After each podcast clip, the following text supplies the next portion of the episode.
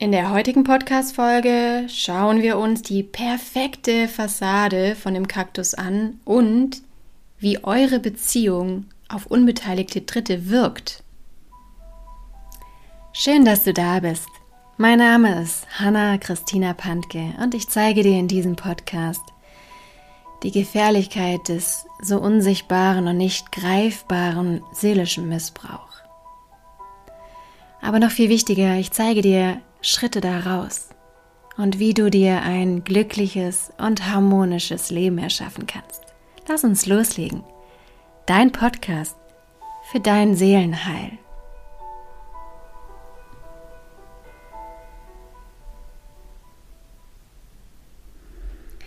Wir schauen uns jetzt dieses Auseinanderfallen von der perfekten Fassade und dem an, wie es dann in der Beziehung wirklich ist.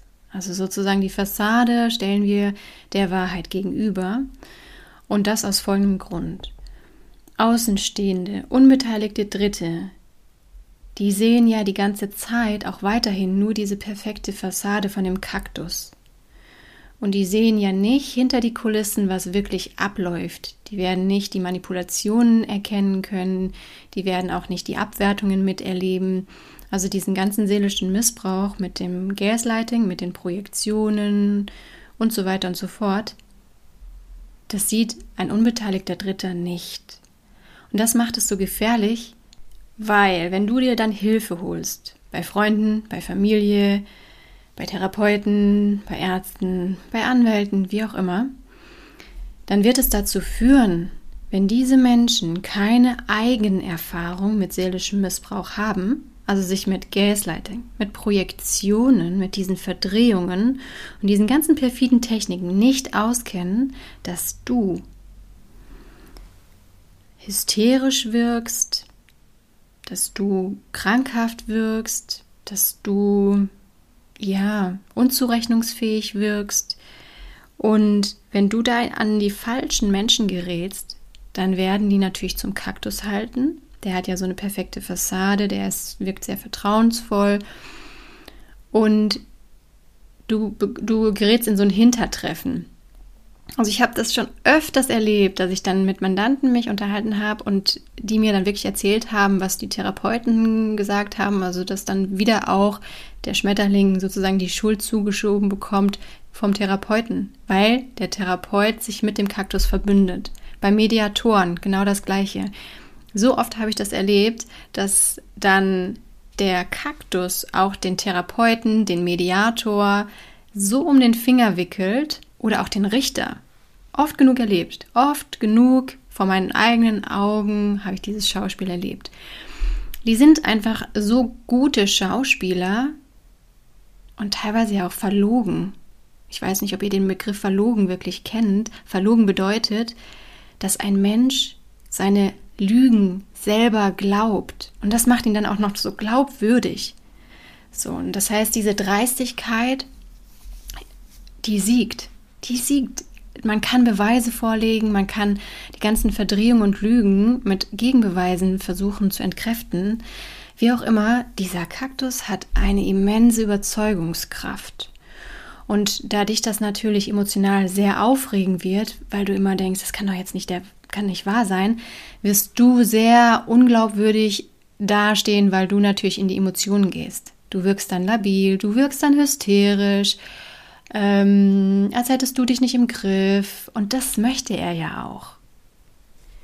Deshalb ist das heutige Learning eins der wichtigsten. Merke, merke, merke dir.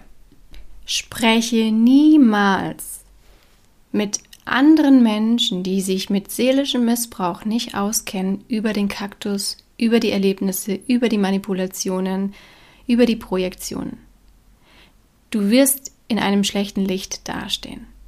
Das heißt umgekehrt, such dir eine Selbsthilfegruppe, die auf narzisstischen Missbrauch spezialisiert ist, such dir Therapeuten und Ärzte und Anwälte, die darauf spezialisiert sind.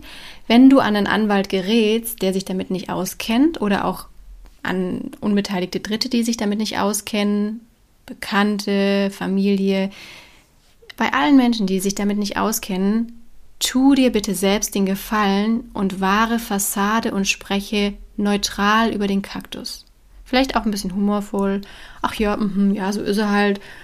Aber tu dir selber diesen Gefallen und erzähl nicht von diesen ganzen heftigen Auseinandersetzungen. Das wird ein unbeteiligter Dritter nicht nachvollziehen können und er wird sogar dir dann unbewusst die Schuld geben, weil unbeteiligte Dritte, die gehen immer von gesunden Beziehungen aus. Die werden dir auch noch Ratschläge geben, die sehr gefährlich sein werden, weil das sind Ratschläge, die nur auf gesunde Beziehungen passen.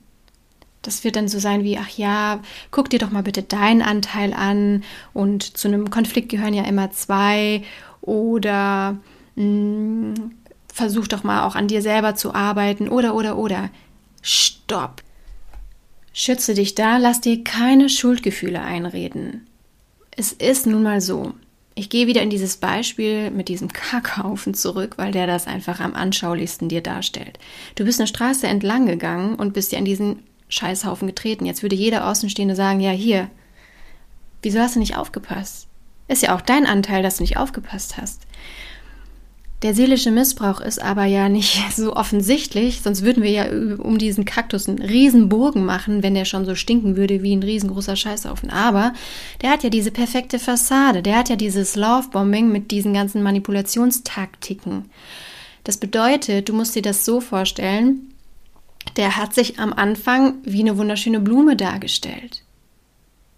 Und jetzt wirst du von unbeteiligten Dritten eigentlich praktisch kritisiert, dass du Blumen liebst, dass du auf eine Blume reingefallen bist. Jetzt frage ich dich ganz im Ernst, was kannst du dafür, dass sich plötzlich nach Monaten eine Blume in einen perfiden, narzisstischen, psychopathischen Scheißhaufen verwandelt? Diese perfekte Fassade, ja, die dieser Kaktus hat, die führt wirklich dazu, dass jeder auf ihn reinfallen kann. Es gibt die Beispiele wie Jeffrey Epstein oder andere große Beispiele, die auch andere Geschäftsleute so sehr manipuliert haben, dass die Millionenbeträge verloren haben. Die sind so gerissen, die sind so durchtrieben, aber die haben eben diese gute Manipulationstechnik drauf, dass sie jeden um den Finger wickeln können. Das heißt, es kann wirklich jeden treffen. Hab da keine Schuldgefühle. Du kannst auch ein anderes Beispiel nehmen. Wolf im Schafspelz. Es gibt dieses gute Buch, das verlinke ich auch auf Instagram.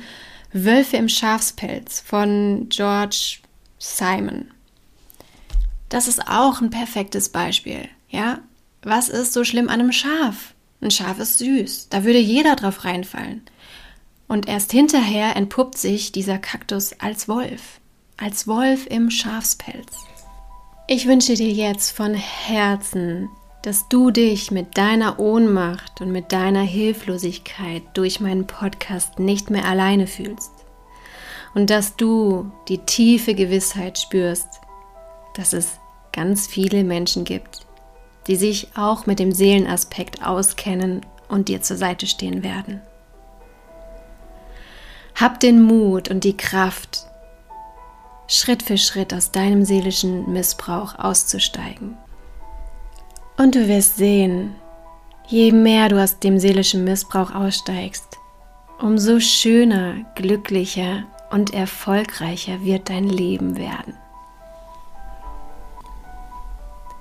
Für weitere Informationen lade ich dich herzlich ein, auf meiner Homepage www.hannapantke.de vorbeizuschauen oder auf meinem Instagram-Kanal Hanna Christina Pantke.